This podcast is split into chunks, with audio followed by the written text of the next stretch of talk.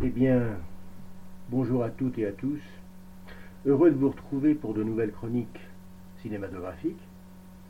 Enfin, heureux. Euh, c'est une manière de dire, car euh, si de nouveau j'interviens sur Radio UTL, c'est en premier lieu parce qu'un événement tragique m'y contraint. En effet, jeudi dernier, le 25 mars, Bertrand Tavernier est mort. Et je ne voyais pas quoi faire d'autre d'interrompre les préparations sur lesquelles j'étais en train de travailler pour lui consacrer une chronique le plus immédiatement possible, sans même encore en connaître la durée, le nombre de séquences et leur contenu définitif.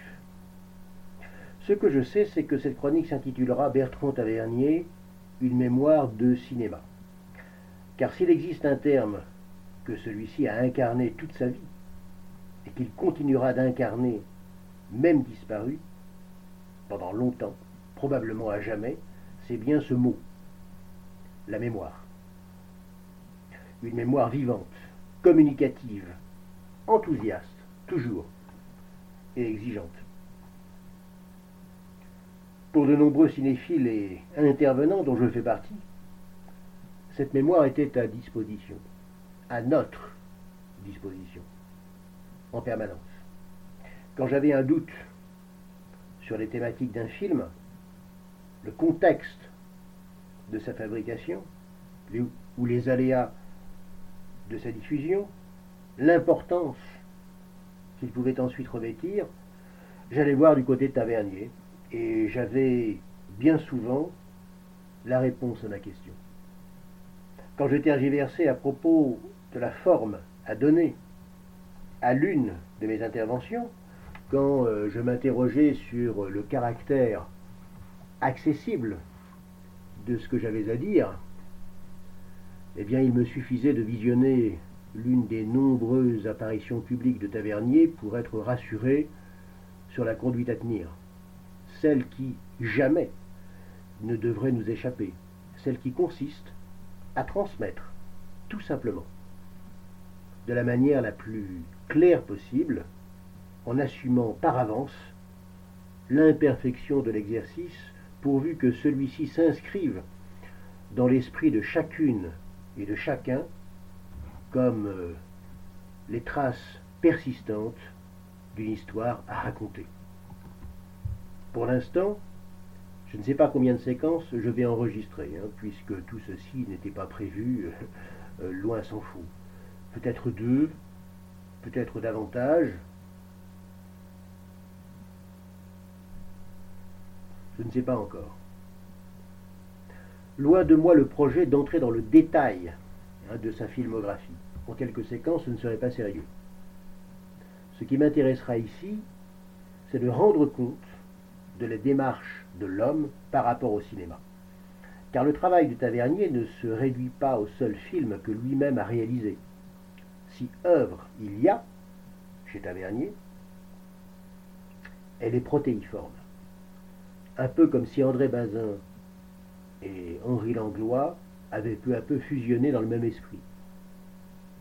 Du premier, on pourrait en effet retenir cette vocation inlassable, presque cette mission qui consiste à faire connaître au plus grand nombre le cinéma. De ce point de vue, à populariser une forme d'expression artistique à part entière, avec son langage, ses codes, ses procédés, mais aussi ses limites. Et le tout avec la préoccupation constante de la pédagogie. Du second, on retiendrait le projet insensé de répertorier les créations euh, cinématographiques avec pour horizon l'exhaustivité, rien que cela.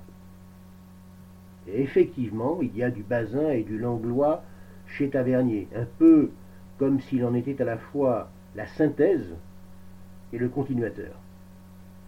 En fait, le passeur définitif, le passeur inspirateur d'un nombre incalculable d'autres passeurs dont je fais partie. Quand on le lui faisait remarquer, il semblait euh, toujours être étonné, ne pas se rendre compte des vocations qu'il avait bel et bien suscitées. Il se considérait beaucoup plus petit qu'il ne l'était en réalité. D'ailleurs, cette modestie quotidienne était aussi une école, celle de ces bêtes de labour, anonymes, qui tracent leur sillon avec l'enthousiasme des premiers moments et la satisfaction de nouvelles découvertes. Bertrand Tavernier n'était pas simplement un cinéaste, c'était aussi et peut-être d'abord un chercheur, un chercheur d'or, de la trempe de ceux qui consacrent leur vie entière à faire émerger ce qui brille là où, souvent, nous avons le tort de ne pas assez nous attarder.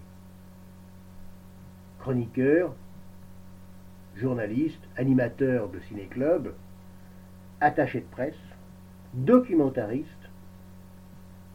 écrivain, essayiste, historien, cinéaste bien sûr, Bertrand Tavernier a été tout cela jusqu'à son dernier souffle.